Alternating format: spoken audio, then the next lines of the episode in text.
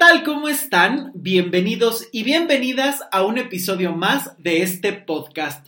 Yo soy Luis Miguel Tapia Bernal y me da muchísimo gusto que como cada jueves me estén acompañando para hablar de muchos temas que seguro te van a interesar porque estamos buscando que este espacio sea de reflexión profunda para poder hablar de temas que no siempre se hablan y que sobre todo podamos escarbar en ellos para sacar lo mejor, para tener reflexiones, algunas respuestas y que tú también puedas empezar a cuestionar algunas cosas de tu vida y de tu entorno.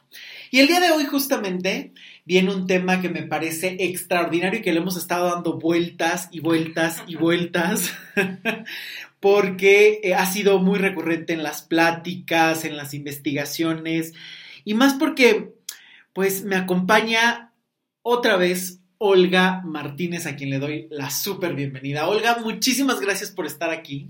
Siempre es un gusto.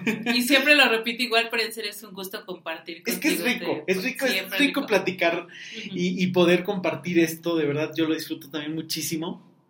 Sobre todo porque, híjole, el día de hoy creo que es un tema bien profundo de quién te rodeas. Y yo creo que esto implica muchísimo tanto de las personas que tú eliges como lo que tú eres para las otras personas. Claro, es algo que me he cansado de decirte de cada que mencionas en los podcasts de quién te rodeas, es para mí un pum, o sea, siempre es como este punto de decir, de decir con quién estás o tú quién eres para los demás, o sea, realmente tú qué estás representando en la vida de los demás, por qué la gente quiere compartir un camino contigo. O sea, porque creo que a veces es muy fácil el señalar, ¿no? De, es que yo me rodeo de tal, tal, tal que no me dan y demás, pero más bien yo me he hecho la pregunta de yo qué puedo aportar. Y también, ¿no? De alguna manera es saber el, ¿con quién estoy? Cierto. ¿De qué platico con quién estoy? ¿Qué, qué, qué logros ha tenido con quién estoy? Y no hablamos de una cuestión materialista, mercantilista, no estamos hablando, creo que, y estás tocando un tema que me parece muy importante porque creo que muchas veces se nos olvida que eh, con las personas con las que convives es porque tienes muchas afinidades o tienes algo que los une. Pero también de ahí te puedes nutrir o quedarte en el mismo problema cuántas amistades o cuántas relaciones en tu vida no se han convertido justamente en un pantano que es cómodo, que es agradable, que te acompaña, que te apapacha, que te da siempre la palmadita en la espalda, pero que a lo mejor es para mantenerte en el mismo lugar para no salir de lo mismo o simplemente para echar competencias de a ver quién sufre más, a ver quién la ha pasado peor, a ti te fue súper mal, no, pero a mí me fue peor, por no, no, no, cállate, yo te tengo una historia mejor. Y parece que están echando competencias y que muchas veces desde aquí entramos a temas tan complejos como los límites, como la relación, el merecimiento, el tipo de amistades que quieres construir pero sobre todo este punto que tocaste que me parece muy, muy interesante y que justo lo estábamos platicando antes de, de empezar a grabar. Cuando te preguntas, ¿yo qué tengo para dar? Porque es cierto, o sea, creo que ahora estamos en este pensamiento mágico siempre de, tú naciste y eres maravilloso, lo mereces todo. Sí, es cierto, es un derecho, la libertad, el respeto, el conseguir lo que tú necesitas. Claro que son derechos, claro que tienes derecho a ello, claro que se merece. Pero ¿qué haces para conseguirlos? ¿Cómo te construyes? ¿Qué tienes para compartir? ¿Cuántas veces está buscando una relación perfecta, maravillosa, con el hombre ideal, la mujer maravillosa, y te alcanza para esa relación? O sea, ¿tienes realmente esos elementos para decir, eh, tengo, eh, me valoro y sé lo que es valorar a alguien, me siento sumamente tranquilo y en paz con mi historia para estar con alguien que esté tranquilo con su historia? ¿O cuántas veces no es esta dinámica de un atormentado que se junta con otro atormentado y entonces esto se convierte en una segunda, tercera, cuarta y quinta guerra mundial? eternamente en conflicto, destruyéndose constantemente y estas relaciones que en lugar de aportarte te van destruyendo. Y que creo que esto es bien importante, de quién te rodeas, estas personas con las que tú hablas cotidianamente, ¿qué se están aportando? Mutuamente. Porque esto no puede ser una carta a los Reyes Magos de, oye, dame, oye, tú también me tienes que dar. No, esto es un intercambio. Das y recibes. No hay de otra. Y la forma en la que tú te relacionas, la forma en la que tú aportas y la forma en la que tú recibes está relacionado directamente. Y tiene que ver contigo y tiene que ver con lo que eliges. No podemos seguir ya en esta dinámica eterna de pues me llegó, es que quién sabe cómo se convirtió en mi amiga. O sea, los amigos, las parejas, los trabajos no son boletos de lotería no son tómbolas que te salió el premio ganador o el premio, eh, te salió la ficha que perdió. No. En realidad, cada persona que tú eliges va implícita una responsabilidad. No es tu responsabilidad lo que esa persona hace, no es tu responsabilidad que la persona te mienta, no es tu responsabilidad que la persona te golpee, eso por supuesto que no es tu responsabilidad y no puedes permitirlo. Quien te diga lo contrario te está mintiendo, sea tu pareja, sea tu papá, quien te lo diga te está mintiendo porque tampoco puedes eh, permitir o creer que mereces que te maltraten, que te golpeen, eso no, lo, no es permisible, no es algo que tengas que aguantar. No estamos hablando de eso. Cada persona tiene su responsabilidad y eso es algo que siempre tiene que quedar muy claro. Si alguien te mintió es su responsabilidad. El punto que muchas veces estamos hablando es que hay una responsabilidad en la elección pero responsabilidad no significa culpabilidad, son dos cosas distintas y que esto me parece muy importante separarlo. Porque creo que se ve esta parte de creer que responsabilidad y culpa es lo mismo y no es. Responsabilidad es asumir que tuviste participación y cuando asumes esa participación también puedes asumir el cambio. Eso tiene que ver con la responsabilidad. Por el contrario, la culpabilidad es creer que todo lo causaste tú y tienes que pagar por eso. Eso es una culpabilidad. Esa es la diferencia que tiene que estar muy clara entre responsabilidad y culpabilidad, porque creo que aquí se están perdiendo. Siempre es de, ah, o sea, ¿no? Y lo vemos muchísimo en grupos o con personas de, o sea, estás echándole la culpa a la víctima. No, estamos viendo que en toda dinámica y en toda relación humana hay responsabilidades compartidas. En toda. No podemos ser inocentes. Entonces, desde que tú eliges una amistad, hay una responsabilidad al abrirle la puerta de tu casa. Si la otra persona te mintió, te robó, eso quiere decir que a lo mejor tu participación es pequeña y la otra persona tiene una gran responsabilidad, pero hay responsabilidades compartidas. Cuando no se asume esa parte, es muy fácil perderte porque entonces no sabes qué te toca modificar, no agarras el volante y diriges el carro a donde quieras.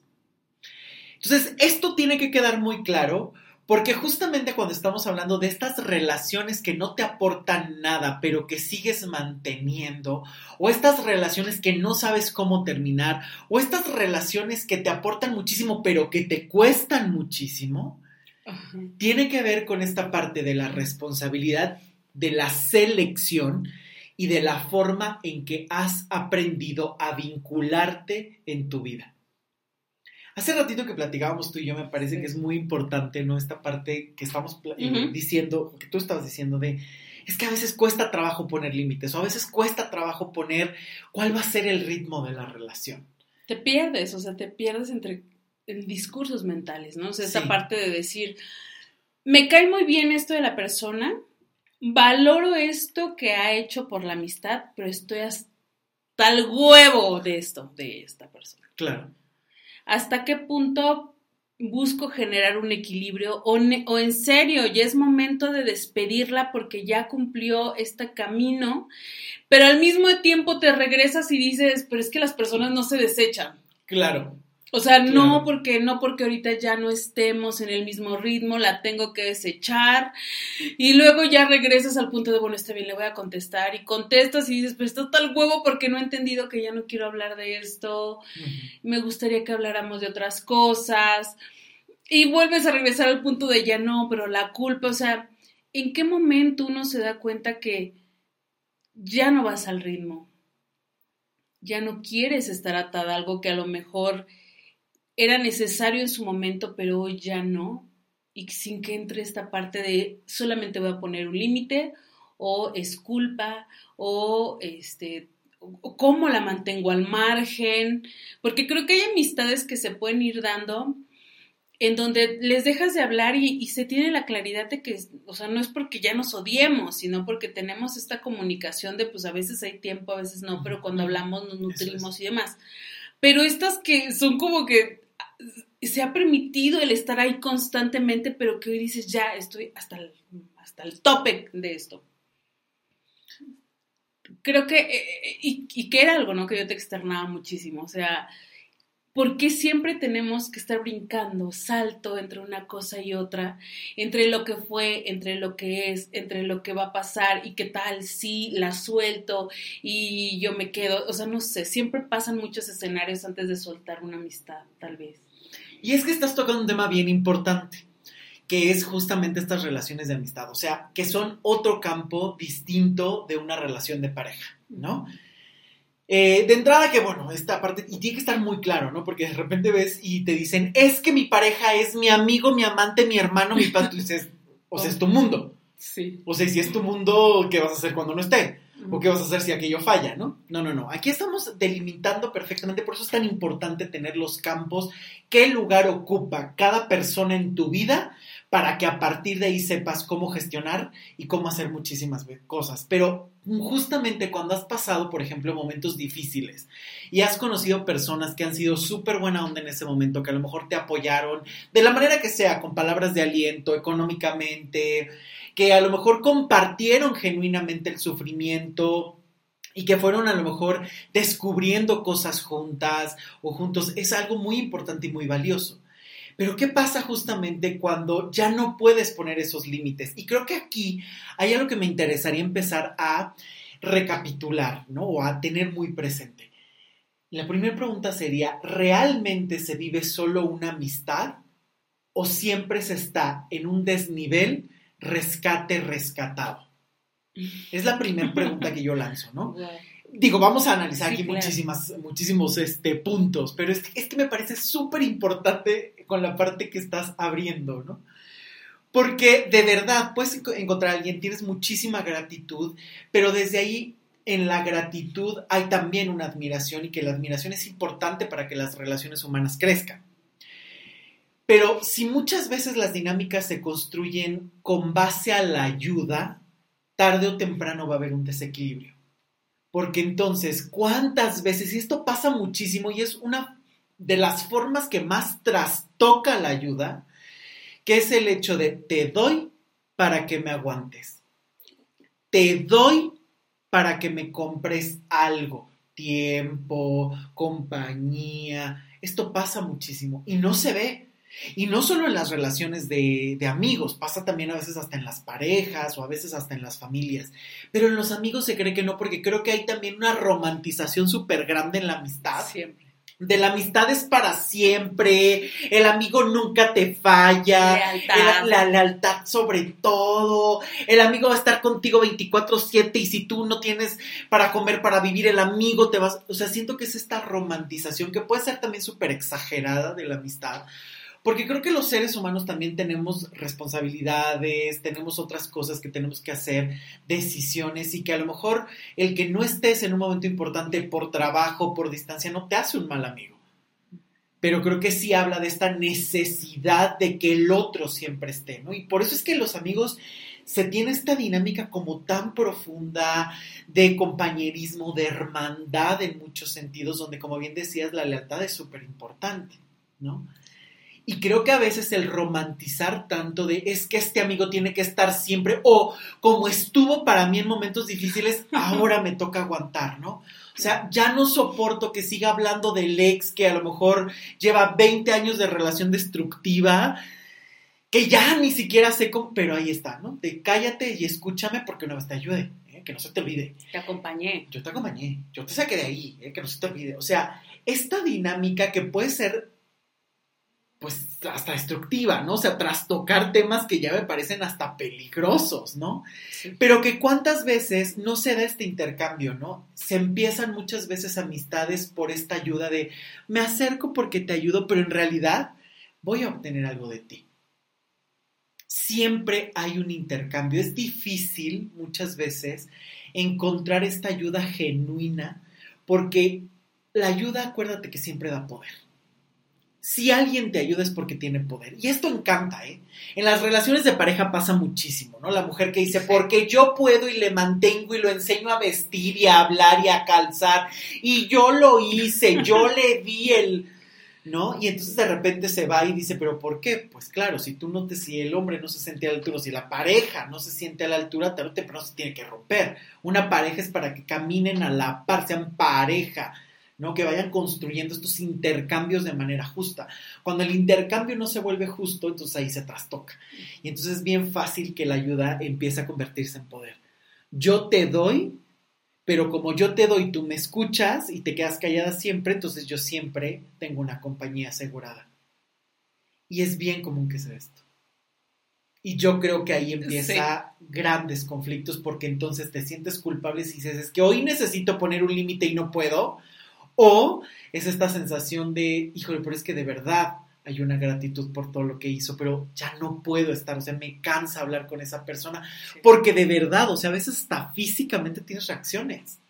Es insoportable, o sea, es que es insoportable, yo creo que después ya empiezas, yo creo que también... Eh, yo he tenido, ¿sabes? Que he tenido como este, toda esta ola de sentimientos, emociones y preguntas, porque yo creo que después de que empieza a pasar, em, empiezas a equilibrar tu vida, empiezas a buscar un equilibrio y empiezas a decir, tengo ganas de hablar de otras cosas, tengo ganas de hacer otras cosas y que esa persona que te, diario sí, tú lo veías como que se preocupa por mí, me manda un mensaje, jijiji, reímos con el meme, el WhatsApp, y ¿cómo estás? Te va al rato, te llevo la paleta, te llevo las palomas, te llevo todo y demás. Y yo, ay, no, sí, ay, ¿qué hiciste en la tarde? Me quedé platicar con tal persona y reímos de tal y se vuelve en parte de tus pláticas con otros amigos y historias en común y todo y que de repente te empiezas a dar cuenta que que pues ya pasó, no sé, ya pasó ese momento en donde ya estás buscando otro tipo de equilibrio.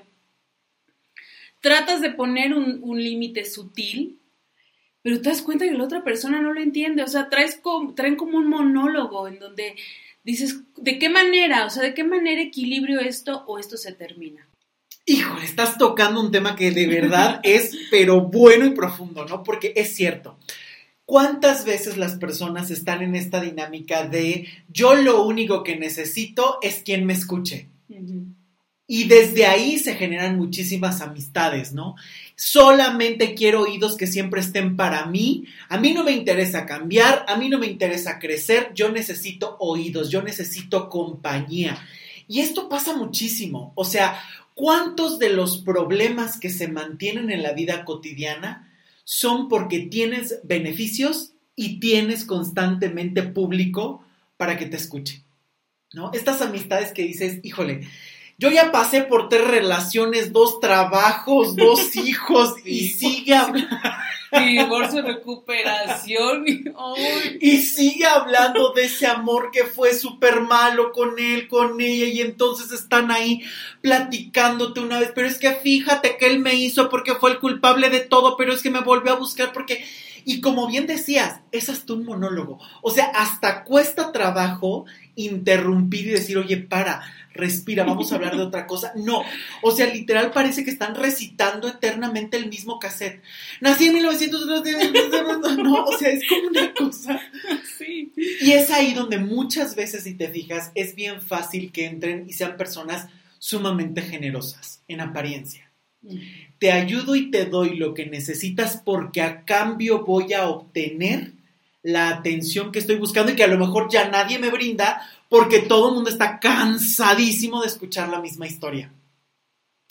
Y es que de verdad me interesa esto que dices porque es muy común que las amistades o las relaciones en general se transformen, se trastoquen, se trastornen incluso porque no se detecta lo que hay abajo. No se analiza lo que hay abajo, no nos analizamos en los intercambios que estamos haciendo, en el tipo de comunicación que estamos manteniendo, no se analiza. Y entonces de repente es de, es que nos acabo, me acabo de conocer a alguien que estaba súper triste igual que yo y empezamos a compartir y sería genial que poco a poco fuéramos creciendo y nos fuéramos aportando al ritmo propio si quieres, ¿no? pero de repente te das cuenta que a lo mejor tú ya avanzaste, tú ya estás como en otro canal y la persona hasta parece que se enoja. Es como si te tratara de echar otra vez la cuerda o la telaraña y te jalara y te dijera, no, no te puedes ir, como que quieres avanzar, tenemos que seguir despotricando en contra de la misma relación, como que tú ya estás tranquila. Y hasta a veces empieza a haber conflictos, como que tú estás avanzando y yo no, regrésate a donde estábamos.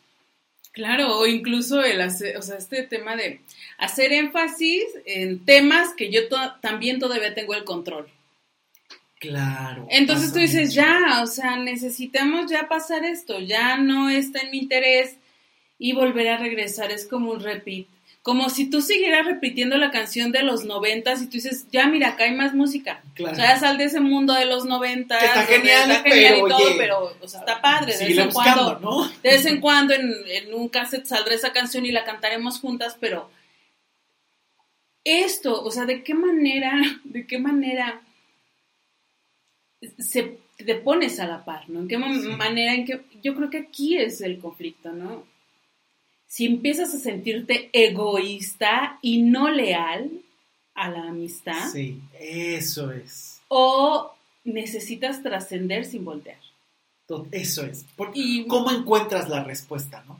Algo que me interesaría definir y que te quede muy, y que quede muy claro es que egoísmo todo el mundo lo entiende como el pensar en uno mismo. Y eso no es egoísmo.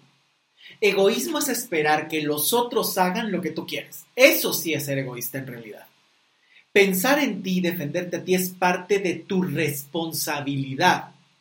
Esa responsabilidad tiene que ser pensada, tiene que ser enfocada en tus necesidades. Y a veces esas necesidades no les van a gustar a todo el mundo, ¿no? Por la razón que sea. Por envidia, por enojo, porque no estás haciendo el patrón, porque no estás haciendo lo que quieren en realidad pero es tu elección, tiene que ir acorde con tus necesidades y hay que saber que eso no va a gustar siempre. O sea, no podemos ser monedita de oro para caerle bien a todo el mundo y no podemos esperar que mi decisión sea 100% aceptada por todo el mundo. Eso no va a pasar, ni en las democracias pasa. Al contrario, ¿no? Eh, y muchas veces en las relaciones es muy común, ¿no? Ya estoy en un punto donde tengo que pensar en mí, pero no sé si plantear un límite y hablar o de, o de plano decir hay que hacer un corte sin voltear atrás por más que duela y seguir avanzando. Claro, pero también se te pone en la cabeza la idea de, si hago este corte y me voy, o sea, no quiero estar como en dos años de decir, oh, debí de haber dado un poco de tregua, fui impaciente. O a lo mejor fui grosera. Fui grosera y no lo merecía, o sea. Claro. Este punto, no sé, ¿por qué nos cuesta tanto trabajo el, el poner este límite claro? Y creo que es un trabajo personal, como bien lo has dicho. Y es que tocaste un tema bien importante que son los límites. Y yo creo que si el límite nunca fue claro desde el principio, va a ser muy difícil ponerlo al final. ¿Por qué muchas veces las relaciones están trastocadas? Porque desde el principio no hay límites. Desde el principio. O sea, desde el principio es te cuento todo, estamos 100% juntos o juntas, estamos platicando 24/7, te tengo que tolerar en las buenas, en las malas, en las peores y tenemos que estar hablando y hablando y hablando y hablando. Cuando en realidad a veces lo que se necesita es ruido, no una relación de amistad. Cuando en realidad lo que se ha unido muchas veces es la compañía excesiva, hambrienta y saturada que se está compartiendo en lugar de una relación equitativa. Y entonces si desde el principio eso no está claro, ¿cómo piensas al final poner un, buen corte? ¿Cómo piensas hacer un cierre digno? No es posible. Porque entonces si la dinámica es me tienes que acompañar como obligación en los momentos difíciles, no hay cabida para la felicidad. En una relación así no hay cabida para la felicidad, no hay cabida para el, para la, para el crecimiento, al contrario hay cabida para el sufrimiento, hay cabida para no aguantar la felicidad del otro, hay cabida para estar, ay, ¿cómo estás? Mal, mal, porque fíjate que, y audios de 50 minutos, pláticas interminables, de compartir el sufrimiento, si esa dinámica se dio porque se está buscando una compañía del sufrimiento, no esperes que sea una relación que se transforme en tu bienestar, en tu crecimiento, en tu felicidad. Porque ahí solamente se está buscando una compañía para quedarse en la misma prisión. No hay más. Y creo que desde aquí, o sea, de verdad, es una invitación. ¿Cuántas de tus relaciones han empezado así? Tú que nos estás escuchando, ¿cuántas relaciones han empezado como necesidad y jamás se pudieron transformar? Se quedaron en la necesidad y cuando tú ya querías explorar otros horizontes, no sabías cómo poner otro límite. Porque la persona no entendía ya el lenguaje en el que estabas, cuando incluso vio como traición el que tú te movieras o hicieras otro cambio, cuando inclusive también puedes decir, y creo que esto pasa mucho, fíjate, creemos que la persona es una cosa y no todo el mapa. Sí, esta persona me ayudó, es maravillosa, platicamos, nos reímos, pero cuando quiero hacer otras cosas hasta puedo ver que puede ser una persona que no habla amablemente, que puede ser hasta grosera con lo que le cuento, que no le importa mi crecimiento, que si estamos hablando de quién le fue peor está increíble, pero si le encuentro de algún proyecto hasta empieza, ay, pero eso qué, oye, escucha tal cosa, ay, no, qué hueva, hoy, o sea, que empiezan hasta con esta dinámica. Y creo que ahí lo que el ser humano siempre hace es separar. Mi amiga es maravillosa, aunque tiene estos temas, y lo que yo necesito hacer es evadir estos temas o separar estos temas para quedarnos con lo bonito. Y entonces es ahí donde a veces, incluso desde muchísimo tiempo antes de terminar, ya lo detectaste y has mantenido la relación en esa dinámica. Me quedo con lo bueno tratando de separar y hacer a un lado lo malo, pero lo malo te está golpeando todos los días. Sí, es frustrante y hasta crece con el tiempo. Empieza como una piedrita en el zapato y se termina de verdad en una montaña en la espalda.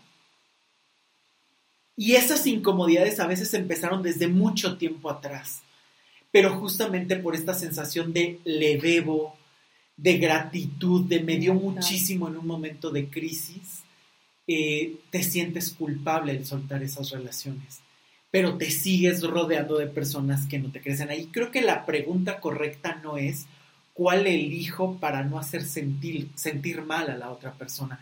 La verdadera pregunta sería, ¿qué necesito para crecer y transformar esta relación o transformar lo que necesito? Creo que esa sería una pregunta muchísimo más sana o equilibrada. Sí, no, y es que yo creo que también se tiene mucho romanticismo en la amistad, incluso en todos lados escuchamos, ¿dónde conoces a los verdaderos amigos? Claro. En el hospital y en la cárcel, ¿no? Siempre dicen en esta las parte, desgracias. en las desgracias, de quién Claro. te ayudó cuando más lo necesitaste, Claro. aquí. Entonces, desde ahí yo creo que uno se engancha en le debo porque solamente él me miró en la desgracia. estuvo conmigo en los peores momentos y como nadie más lo hizo es mi único. Claro, una cosa es la gratitud y otra cosa es que eso sea la semilla que sustente una relación para siempre. Porque creo que también hay amistades muy momentáneas. Hay amistades que te ayudan a transitar momentos difíciles, hay relaciones que son para la salida de compras, para la salida de fiesta, para ciertos viajes y ya. Que a veces fuera de esos contextos ya no puede encajar. Esa creo que es la grandeza de las amistades en donde puedas compartir muchísimas cosas y no nada más una, ¿no? Creo que esa es la grandeza que evidentemente pocas amistades pueden tener Sí. de decir, puedo hablar de todo, ¿no? Puedo hablar de un montón de cosas, o puedo sentirme como en confianza y platicar de skincare, psicoterapia, libros, películas, series, chisme, y dices, me siento como muy acompañado, pero estamos hablando y de diversificando constantemente nuestras pláticas. Y entonces ahí te puedes ir nutriendo, oye, yo leí esto, yo también, porque creo que lo que no se nota es qué te aportan las relaciones y qué aportas tú en las relaciones a veces está buscando en todos los sentidos meras compañías. Nada más. La pareja para las redes sociales y para que vea que yo ya tengo a alguien y hago todo para mantener a eso porque no tengo otro sueño en la vida. El amigo que me va a acompañar cuando no tengo pareja y cuando estoy más solo que la una y entonces necesito un amigo que esté ahí 24/7 conmigo, coachándome, hablándome, acompañándome. Pero entonces si ese amigo quiere hacer su vida, no, me está traicionando. ¿Cuántas veces ese código está mal escrito, es inequitativo y por eso sientes tanta culpa al irte. Porque en realidad no había un equilibrio en la relación. En realidad solo beneficiaba a uno. ¿Qué cosas más fuertes estás diciendo? Porque nadie nos gusta escuchar esto de las amistades. O sea, ni que tú eres también esta persona, Claro. porque yo creo que siempre es bien fácil el decir, es que, es que este amigo es esto, esto y ya, por eso va. No, Claro. o sea, el voltear y decir, es que yo soy así. Yo también. Yo también lo puedo hacer, Claro. yo también he de tener hasta el huevo a alguien, yo también soy la piedra del zapato de alguien y que por respeto no me ha dicho, güey, cállate. Y es que yo creo que esto pasa muchísimo, sobre todo en las relaciones que llega un punto de tope. O sea, yo creo que la tendencia natural de la vida es evolucionar, ¿no? Es crecer, es transformarte. O sea, y esto lo, lo digo hasta, lo pongo entre comillas el natural porque a final de cuentas es una construcción y una decisión, pero yo creo que en todo momento hay necesidades y requerimientos en la vida de todo tipo. Sea, hay momentos en donde, te, en donde te toca disfrutar lo que has cosechado, lo que has construido, lo que tú eres capaz de dar. Y hay otros momentos donde te toca esperar, hay otros momentos donde te toca sembrar y trabajarle y chingarle para obtener lo que quieres. Cada etapa tiene su propio proceso. Y hay amigos que encajan en una etapa y cumplen su misión, por así decirlo, y se van. Y tú cumples la misión en la vida de alguien, Ese amigo que a lo mejor aconsejaste, estuviste y le diste algo maravilloso y se tiene que ir. Pero justamente creo que en las amistades y en las personas en las que te rodean es muy importante porque o pueden ser un catalizador que te lleven a un cambio genial o pueden ser un gran stop en tu vida, un gran detenimiento en tu vida. Pero la tendencia de la vida es natural a crecer porque siempre hay otras necesidades. No puedes esperar que las personas vayan eternamente a tu ritmo y tampoco puedes esperar que las personas crezcan a tu nivel todo el tiempo porque eso sí es egoísta. No, sí. Yo ya estoy en este nivel, tú tendrías que estar en este nivel para que podamos hablar, Ah, bueno. ¿no? O sea, Sí recuerdo, sí recuerdo esa fase, sí, sí, sí. ¿no? Al contrario, o sea, también es decir, oye, podemos hacer esto, podemos probar este camino y si la persona no quiere estar en su Vale. derecho, pero ¿cuántas veces esas personas de verdad se sienten traicionadas con tu éxito? Más de lo que uno puede imaginar. Y a veces ver, porque cuesta mucho, a veces darte cuenta que esas amistades están buscando más un quédate a acompañarme en la desgracia que un crezcamos juntos. Creo que la verdadera función de una amistad no solo es el, el acompañamiento, es la nutrición mutua, el crecimiento mutuo. Creo que ese tendría que ser un buen El objetivo. las sumar, siempre, el sumar. Sí, sí. Que no siempre resulta, evidentemente, ¿no? Porque la persona tiene sus issues, tiene sus propias desavenencias, toda amistad puede pasar por algún malentendido y demás, pero hay priorizas, ¿no? Sí, a lo mejor esto no me gustó, pero esta persona tiene esto y negociamos y podemos platicar y tenemos la confianza y entonces se soluciona. Pero cuando son estas relaciones donde simplemente es para devastarse, para acompañarse en la destrucción, híjole, difícilmente se puede sacar de ahí un crecimiento. O sea, la otra, estábamos platicando ayer y me acuerdo que te dije esta frase, o sea, a veces a menos que seas un hongo, puedes crecer en medio de la mierda, ¿no? O sea, Sí, sí, sí, una orquídea en el fango en o el algo así. fango, o sea, todo lo que eso implicaría, ¿no? O sea, y que implicaría saber y conocer de dónde estás partiendo para conocer las debilidades y crecer. O sea, que esta es la verdadera maravilla de las personas que se saben transformar, que dicen, estoy en medio de la mierda, pero voy a resurgir y voy a ser la orquídea en medio del pantano. Y, Y- ese es un crecimiento. No, y que incluso yo creo que el, el también aferrarnos, ¿no? Decir, bueno, esto ya me tiene hasta acá, pero voy a ser leal, voy a ser leal, voy a ser leal, voy a mantenerme porque ella me ha demostrado, él me ha demostrado, voy a mantenerme. Y luego ahí vemos hasta historias ahí en Facebook de, te presté dinero y no me pagaste, Ay, y si no me pagas te voy a etiquetar, y es que no me pagó, y es que le presté para su carro, y, y- y esta traición. Sí, sí, sí, sí. Y que son tradiciones su- sumamente Sí. difíciles a veces, ¿no? Eh, y que obviamente ahí dices, ¿cómo lo manejo, no? O sea, ya éramos súper amigos, lo ayudé en un momento y ahora está abusando como de la amistad y hasta recurrir a este tipo de cosas, pero que muchas veces también donde quedan los filtros de selección que has hecho, ¿no?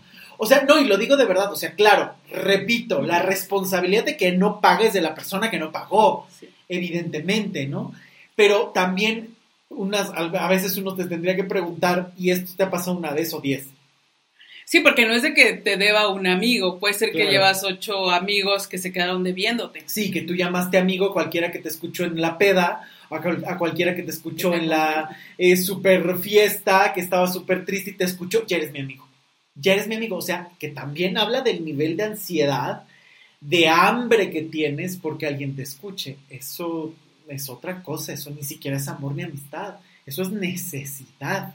Eso es hambre. Luis Miguel, pero realmente esto es yo creo que lo preocupante. Sí. Y lo que a mí me últimamente me ha traído un poco consternada es quién realmente se vincula desde un querer vincularse y conocer al otro y quién nos, o sea, más bien se vincula desde el me tiene que dar. Yo quiero a ese amigo en mi vida porque me da estatus. Yo quiero Sí, ese, sí. yo lo quiero a él en mi vida porque veo que tiene un super carro y super amigos. Yo quiero a él en mi vida porque me va a servir de chofer. Esto pasa muchísimo. Y yo creo que últimamente muchísimo más.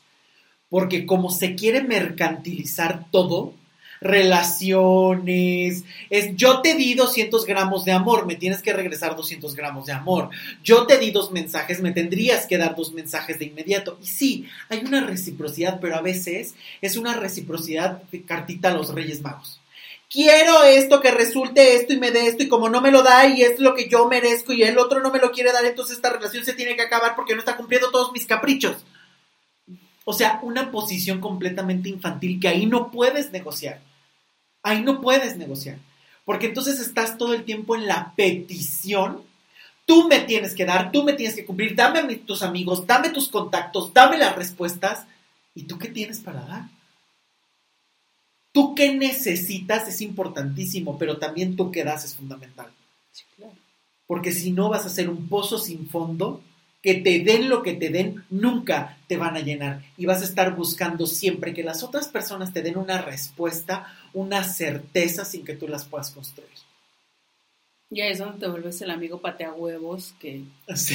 Sí, es que de repente uno pierde esta noción. O sea, estás tan en la idea de es que un amigo te tiene que dar y te tiene que atender y te tiene que escuchar. Y te tiene que prestar dinero y te tiene que prestar su plancha y te tiene que prestar su carro y te tiene que prestar. Porque yo, cuando él me pide, yo le presto, yo le doy, yo le. de- Entonces pierdes la ¿Y noción. cuál sería la lógica ahí? Entonces estás en la base del intercambio y del sacrificio. Y toda relación que se sustenta en el intercambio y el sacrificio no solo se vuelve mercantil, sino tarde o temprano te va a llevar a la ingratitud. Si tú das lo que no te alcanza, ya estás partiendo de la deuda. Punto. No quiero esto y te lo estoy dando para ver si te quedas. Es un negocio que no resulta. Punto. En cualquier campo de vida. Y es súper común que se haga esto. Ay, de no ingratitud. quiero, no quiero salir con esa persona, pero con tal de que no se vaya a enojar me quedo.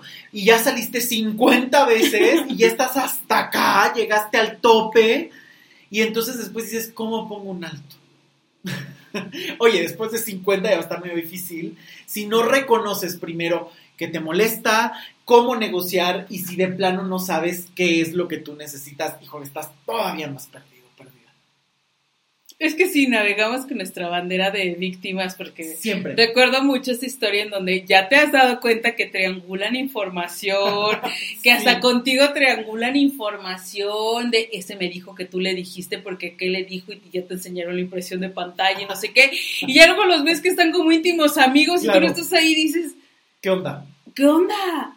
O sea, ya me incomodaba esto y luego estoy viendo también que hacen esto y todavía sigues ahí. Bueno, ¿cómo esperas un buen resultado dentro de...? Y que creo que ahí lo que pasa muchas veces es cómo le hago notar a la otra persona esto que estoy descubriendo. Porque justamente creo que es ahí donde cuesta mucho trabajo tomar esta decisión. O sea, voy y le digo, a ver, ya no te quiero hablar porque de verdad eres una doble cara y entonces tú estás haciendo esto, tú estás haciendo aquello, que puede ser súper incómodo. ¿no? sí, ya te O que la otra persona hasta dice, ¿de qué me hablas? No, o sea, esto no es cierto. No. No, pero si yo siempre he sido leal a ti, ¿no? O de plano dices, mejor hago un corto, ¿no? Porque creo que aquí es, merece la pena hablar, hay algo que explicar o solo queda la oída. Uno explica cuando necesita dejar claro para o tener otro resultado o simplemente para que no haya dudas y la otra persona lo comprenda. Pero a veces son, es- son situaciones tan necesarias que simplemente hay que dejar que la relación se termine. que a veces dejarla de cultivar. Y cuesta, claro, y duele. Y más si la persona te sigue llamando y con el mismo objetivo, pero cuando ya descubres estas situaciones tan difíciles que dices, híjole, de verdad, ya no me interesa negociar contigo.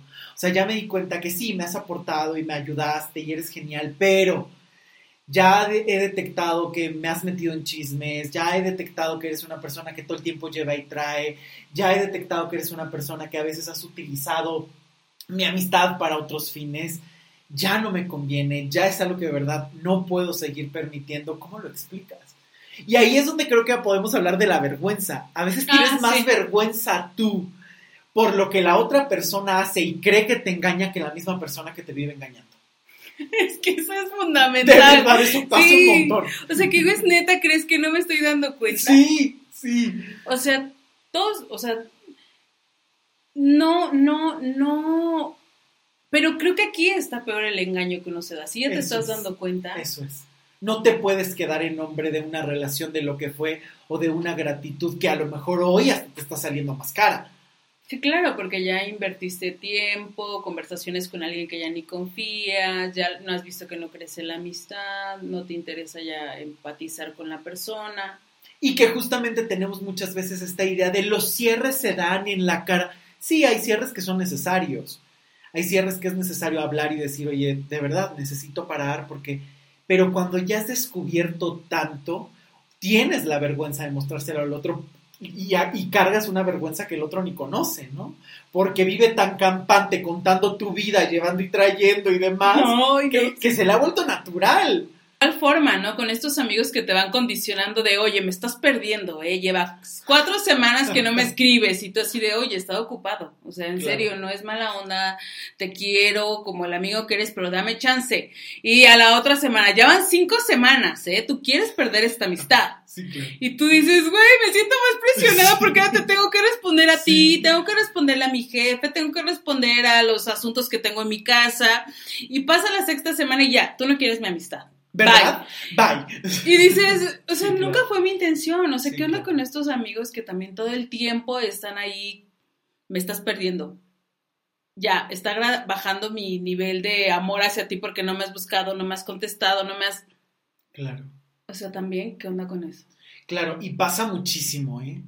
O sea, sí es, es muy común que de repente la gente esté en esta dinámica de exigencia donde ni siquiera antes de preguntar, oye, ¿qué está pasando? ¿Está todo bien? Porque no hemos platicado. No, entran en el reclamo. No, pero es que tú ya ni me hablas y que tú dices, oye, pero es que estés cansado.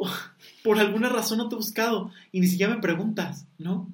Ay, qué fuerte. Pero sí. sí, pasa mucho.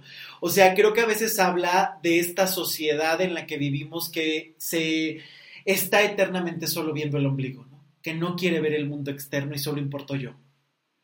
Y es muy importante cuidarte, pero estás dentro de una sociedad y tienes intercambio con otras personas. No se puede vivir exigiendo todo el tiempo. Pero ¿por qué no me has buscado? Yo casi me muero y tú ni siquiera te enteras, ¿verdad? No, aquí estoy yo llamándote y tú ni me contestas. ¿eh? Ya hasta salí del hospital y tú qué. En lugar de preguntarse, oye, ¿en qué punto estamos de la relación o de la amistad? Punto número uno. Y punto número dos, ¿por qué ya no es cercano? Ahí inevitablemente la culpa es del otro. Tú te has vuelto a alguien que ya no me busque, que ya no le interesa. ¿Y no se generó algo en común? O sea, nunca está esta pregunta. O sea, ¿te das cuenta cómo es esta? Vuelvo a lo mismo. Se parte siempre de una necesidad, se parte del hambre, se parte de la compañía, se parte de los recuerdos que vivieron y parece que a veces eso que se convierte en obligación es lo que sustenta la relación y a partir de ahí empieza el desgaste siempre. Porque si tú estás en una relación por obligación, ya se trastocó la dinámica de satisfacción, de felicidad y de cariño, ya se trastocó. Y al contrario, es sumamente peligroso porque en cualquier momento se cae. En cualquier momento disminuye todavía más y si tienes prudencia, a lo mejor mantienes el respeto, pero si no, corres el riesgo de que hasta eso se pueda perder tarde o temprano. Porque por supuesto que hay muchísimas amistades demandantes que lo único que quieren justamente es esa atención y esa compañía y hasta te cuestionan y hasta te, eh, como bien decías, ¿y por qué no me has llamado? Llevas dos semanas, ¿eh? Primer strike. Sí, claro, o sea, empiezan a aventar la amenaza así de... Primer strike. O sea, para la otra ya no te contesto, ¿eh? Sí. Has de necesitar algo, porque cuando necesitas y me buscas. Y como bien decías hace ratito, te echan en cara muchas veces lo que te han dado o lo que conocen y tú no. Siempre. Y ojo, porque gran parte de las relaciones se trastoca con estas dinámicas. Porque ahí ya hay una cuestión de poder y hay una cuestión de chantaje y hay una cuestión de manipulación más allá que una relación real de compartir y de crecer. Esa dinámica ya está trastocada. Cuidado, porque ya entraron en una dinámica completamente que roza la manipulación. Es que entonces estamos hablando que si eres una persona normalmente necesitado en todos los aspectos de tu vida, te vas a rodear de, este, o sea, sí, realmente nos rodeamos de este tipo de amistades exigentes, que sientes que les debes. Y es que vamos a analizar la dinámica. O sea, si vives completamente necesitado y encuentras a alguien que te brinda esa ayuda, lo conviertes en Dios de inmediato. Sí. Entonces ya desde ahí es un primer punto de unión. Pero la unión ya está trastocada, porque es el hambre y la necesidad el punto base de la persona que está buscando en esa necesidad y el otro, está, este punto a lo mejor de admiración o este punto de te doy para que te quedes. Ya la dinámica está trastocada. Si dejas que esto crece, por supuesto que en un, en un principio o por un tiempo va a funcionar, mientras se mantengan estos roles. Si estos roles tarde o temprano se trastocan o cambian por la dinámica que quieras, el que necesitaba ya no necesita tanto, el admirado ya no está eh, tan admirado porque ya descubriste el cobre, ya salió el defecto, ya salió que es un ser humano común y corriente y no un dios, es bien fácil que empiece a trastocarse la dinámica y ahí, tarde o temprano, se va a tratar de buscar el equilibrio si no hay una transformación. ¿Y el equilibrio cuál es? Regresar a lo que ya conocíamos. Regresar a eso que siempre hemos sido. ¿Y por qué lo quieres cambiar? ¿Por qué te quieres mover? ¿Por qué te quieres mover?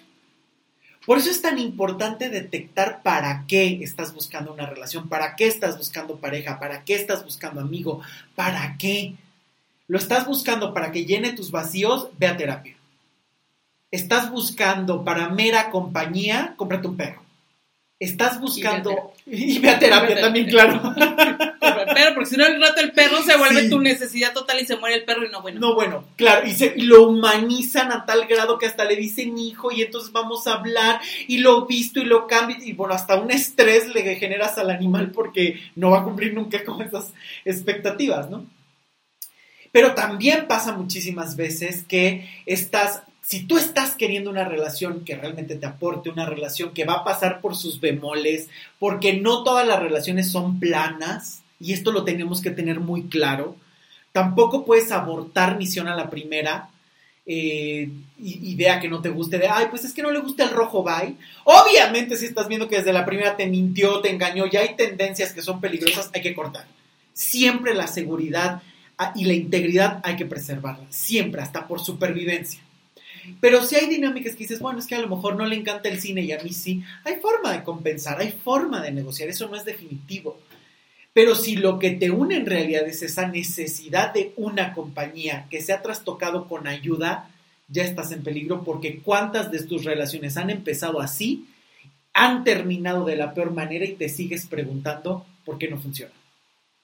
Igual si siempre tienes amigos que necesitan y Ay, que tú les tienes que solucionar. Claro, claro. Y esta, y esta postura es bien interesante, ¿eh? la que acabas de tocar, porque pasa muchísimo. Sí. Si yo te tengo que solucionar, yo siempre me siento un Dios. Por lo tanto, voy a tener toda la admiración y el cariño siempre. Pero para tener un fan, hay que, el fan tiene que estar un escalón abajo mínimo, porque si no, que me va a admirar.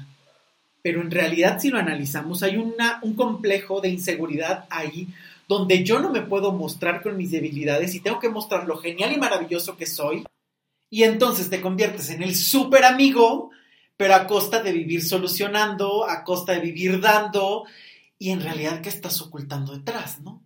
Y yo creo que justamente las amistades más profundas es cuando puedes intercambiar esas cosas tan profundas, o sea, mostrar esas debilidades, mostrar esos, esas situaciones que a lo mejor pueden ser complejas y también la parte maravillosa, ¿no? Creo que es ahí donde se sortea el hecho de que te dé gusto que tu amigo crezca y no sea el, pero porque tú estás creciendo y yo no, porque creo que a final de cuentas es importante el que te alegres de la otra persona, pero que tampoco estés buscando todo el tiempo o solucionar o que se queden contigo en, las, eh, en los problemas eternamente, porque creo que la amistad no solamente es compañía. Repito, yo creo que eso, ahí empiezan muchos problemas cuando solo es compañía y hambre. Claro, porque tengo muy presente un... Eh, recuerdo cuando me casé, una amistad que tenía que tal cual, le planté el plan de boda y fue así como de, ¿y por qué te vas a casar así? Eso no te conviene. Mejor cásate aquí, haz esto, esto y el otro y completamente desechó. O sea, ni siquiera fue como un tema de, mira, yo no creo que sea lo prudente, yo creo que, pero yo te apoyo. No, o sea, fue esta amistad. Vamos a checar otras alternativas, no sé. No, fue esta amistad mamá, esta amistad dictatorial de no, ¿cómo te atreviste a tú elegir? Yo voy a elegir por ti. ¿Cómo te atreviste a hacer planes sin mí? Exacto. Tengo que decidir a través de ti y ahí ya es una cuestión de poder, ¿no? Ya no es una cuestión de amistad, es una cuestión de a ver cuánto consigo, a ver cuánto te puedo mover y a ver cuánto puedo, pues sí, manipular. Sí, claro, porque es como decirte, tú siempre eliges mal. Claro.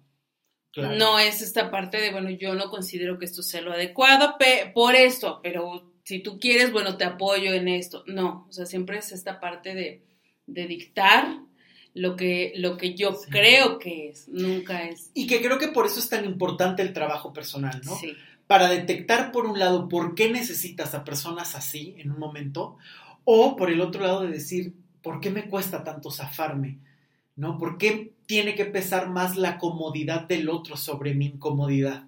Porque también esto pasa muchísimo, ¿no? O sea, en esta, en esta, en una dinámica así no te das cuenta y dices, híjole, es que estoy cansadísima de esta relación con esta chava o con este tipo, ya estoy hasta, pero de verdad, superado y rebasado, pero me mantengo por esa lealtad, pero que a final de cuentas a lo mejor ha sido la dinámica de siempre y que empezó como con las mejores intenciones, ¿no? De te aconsejo y te ayudo y de repente se convierte en te callas y obedeces. O sea, porque también pudo haber sido así, ¿no? Que en un principio se empieza tranquilamente y de repente, ¡pum!, ya estás en otra dinámica y relación que dices, hey, esto ya se trastocó y ya de consejo pasamos a mandato. Y ahí ya no le entro, ¿no? Y que puede ser por la dinámica que se genera en la relación o que puede ser justamente por la manipulación o la personalidad que tiene una persona de los integrantes. Por eso es tan importante saber en qué terreno estás parado y que realmente, se, no como ahora, no todo el mundo ya, todos son narcisistas. Ah, te dicen que no y es un amigo narcisista, la pareja narcisista, la pareja no te obedeció, es un narcisista, porque solo está pensando en él, porque era muy vanidoso. O sea, no. y que están ahí disminuyendo y lo peor, el riesgo. Quitando la verdadera importancia de un verdadero trastorno que puede estar en cualquier campo, pareja, amigos, familia, y que ya de repente te voy a mandar la lista de lo que es un narcisista. 20 puntos y como yo ya detecté que tiene 3, es narcisista y tú dices, oye, te mandaron 20 puntos y nada más 3 y ya por eso estás diciendo que es narcisista, ¿es en serio? Sí. O sea, y de aquí es donde empezamos justamente a no saber el terreno en donde estás parado. Por eso es tan importante no autodiagnosticarte y realmente tener la claridad de lo que tienes para conocer tu postura y participación y para saber si con quién estás tratando y cómo hay que tratarlo. Si tu amigo es un narcisista, inevitablemente vas a tener que poner un límite, pero ¿cómo lo vas a hacer? ¿Y cómo vas a determinar si fue una dinámica que se gestó dentro de la relación o él tiene un trastorno de personalidad que te quiere imponer y que ha manipulado a todo el mundo? Tienes que saber detectar las cosas y por eso es tan importante pedir ayuda y aclarar las situaciones.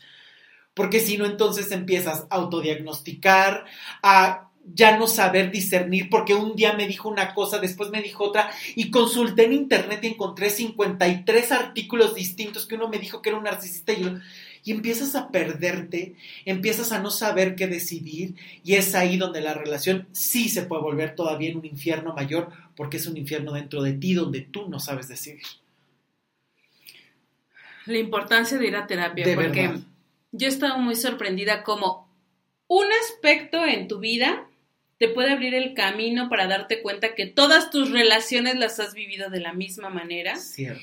Y que yo creo que también por eso muchos no siguen en terapia, ¿no? Y es algo que hemos platicado, porque es tan incómodo el darte cuenta cómo has permitido y tú has sembrado también muchísimo de todo lo que hoy te incomoda, que sabes que tienes que replantearte desde la amistad, Sí, es la un pareja, toda la vida, claro. Y yo creo que ahí muchos dicen no. Sí. Mejor véndeme este artículo de dos páginas y ya, que nada más se mueva, porque al día de hoy yo creo que puedo decir que para mí ha sido en serio un camino y un mundo el, el, darme cuenta desde dónde yo me he construido, desde dónde estaba construida el que el amigo que te invita a crecer, el amigo que te dice, te estás haciendo pendeja con palabras bonitas o demás, pero que te dice, qué tranza, o sea, mira, haz esto y, reconoce tus logros y te invita, puedes hacer más y, y no solamente te tiene contando el chisme, sino que te hace una invitación constante, a veces es incómodo, ¿no? Porque dices, oye, no, o sea, ¿por qué me exiges? Pero no, o sea, es exactamente el decir, reconozco esto en ti, creo que eres capaz de hacer esto y lo puedes hacer. Y mira, hay estas opciones, porque luego te lo hacen, ¿no? Dicen, hay estas opciones. Y el que tú sigas aferrada a esta situación en donde dices, no, aquí estoy más cómoda porque pues nada me exige esta amistad. Al contrario, yo la puedo mover como sea o, o pues aunque me reclame y me empache, pues, pues estamos bien. ¿No? O sea, yo creo que... Ahí déjalo. Ahí déjalo. O sea, creo que también la terapia en la amistad es fundamental porque te muestra mucho de cómo te has movido en la vida, ¿no? Y, y yo creo que el, el, la mayoría deja pasar como el tema de la amistad hasta que ya, los, ya no les pagaron la deuda, ya te metieron en problemas muy serios, enormes. ya te sientes traicionada, porque yo creo que en la amistad se da mucho el sentido de la traición. sí en que en serio ya llevaste al punto de decir, fue ingrata conmigo, cuando realmente ese punto lo pones en todos lados. Y yo creo que por eso yo he estado contigo incisivamente, así de, hay que hablar de la amistad, me preocupa esto de la amistad, me he dado cuenta de esto de la amistad, porque te das cuenta que has creado un nicho en donde no creces, en donde a veces el amigo que te invita a crecer es el amigo que te empieza a incomodar, eh, porque realmente dices hasta en qué punto yo realmente quiero crecer. Y es que crecer incomoda. Sí. O sea, cuando tú ibas creciendo te dolieron los huesos. o sea, temperatura te, dio. Hasta temperatura te puedo. O sea, crecer es un proceso que a veces es incómodo. Inevitablemente. Porque si es cómodo, no te mueves. El ser humano que se siente cómodo ya no se mueve. Por eso es que siempre hay que preguntarse qué me da esa relación o qué me da esta situación que me cuesta tanto trabajo dejar y a veces es esa comodidad, a veces es ese, pero no me gustan infinidad de cosas, pero mira, por lo menos tengo seguridades. Y a veces es a partir de ahí donde nunca vas a poder decidir. Porque siempre estás, no, pero es que yo me quiero ir pero como en realidad estoy cómodo y no lo quiero reconocer y vivo culpando y el otro me sigue dando, ay, pues ya ahí lo dejamos. O me voy a quedar sin amigos, ¿qué voy a hacer sin amigos? ¿yo qué voy a hacer en el mundo tan adverso sin amigos? sin nadie. Sin sí, Claro. Sí, claro, y ahí es donde empiezas a hacer estas negociaciones de aguante que trastocan, que estás todo el tiempo de no me gusta, pero por lealtad, por cariño, por gratitud, me mantengo en el mismo lugar. Y es cierto, este punto que tocas me parece fundamental. Yo creo que hay amistades que inevitablemente te ayudan a crecer y es una invitación constante, que a veces te van a decir verdades incómodas, ¿no? O, situaciones que dicen, oye, date cuenta de esto, y que no te lo están diciendo por una cuestión de herirte, ¿no? Yo a veces siempre, yo creo constantemente que la amistad también te tiene que confrontar y un buen amigo no solo es el que te da la palmada, sino el que también te ayuda a reaccionar. El que también te dice, oye, hay otras posibilidades. Oye, de verdad, esto ya no es como lo estás viendo, ¿no? Eh, a veces esos amigos que solo te mantienen en el mismo lugar y que son tan cómodos, son amigos que difícilmente a veces cuestionas, a menos que, como bien dices, llegues ya a la traición, al problema grandísimo y demás, que dices, ¿qué pasó aquí? Pero creo que muchas veces hablamos de las relaciones de pareja, de las relaciones de familia, cuando no se ve las relaciones de amigos, que ahí hay infinidad de problemas, como bien dices, cómo te estás relacionando, cuánta comodidad tienes, si quieres crecer o no quieres crecer, porque justamente ahí hay tantos elementos que son tan cómodos, tan de compañía, donde hay otras implicaciones que a veces ni siquiera se ve, ni siquiera se habla de la amistad, o se habla de busca amigos que estén contigo siempre cuando a veces también se necesitan respiros en las relaciones, cuando a veces puedes alejarte y de repente te encuentras con ese amigo que tienes un año o dos que no ves y parece que no pasó el tiempo, cuando la amistad tiene que tener su propio ritmo sin tanta idealización y cuando la amistad no tiene que estar siempre eh, metida en el acompañamiento y en el hambre y en el tú no creces y nos mantenemos igual y tenemos que entender que también las amistades tienen que evolucionar y tienen que crecer y que si te pueden aportar esa evolución y tú puedes aportar esa evolución, estás en el lugar correcto e indicado. Porque son verdaderos amigos que te están promoviendo algo más que el, pues me quedo y aquí estoy bien, pues ya con el chisme me quedo, sino que realmente te están eh, invocando llegar a algo más o te están poniendo otras realidades y que claro, también es una elección personal si las tomas o no. Y pues que se nos acaba el tiempo. Sí, la verdad. me quedé hasta como pausada así de, ok, sí, sí. Pero que no se preocupen, porque a partir de la próxima semana viene una serie de programas enfocados en las relaciones tóxicas en todos los niveles.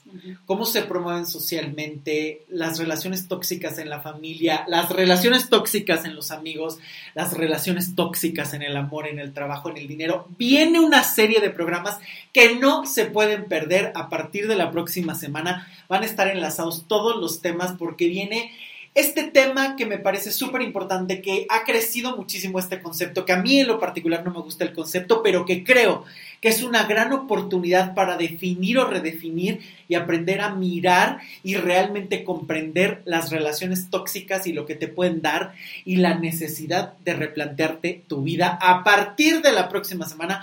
No se lo pierdan porque por supuesto va a estar también Olga Martínez de invitada.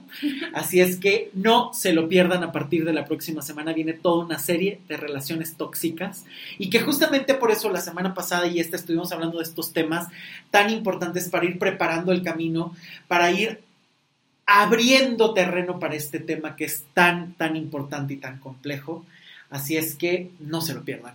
Olga, muchísimas, muchísimas gracias por otro podcast juntos. Siempre, siempre es un placer. La verdad espero les guste y, y replantense esta parte. Creo que es bien valiosa. Totalmente. Por favor, compartan el podcast a todas las personas que crean que les pueda servir.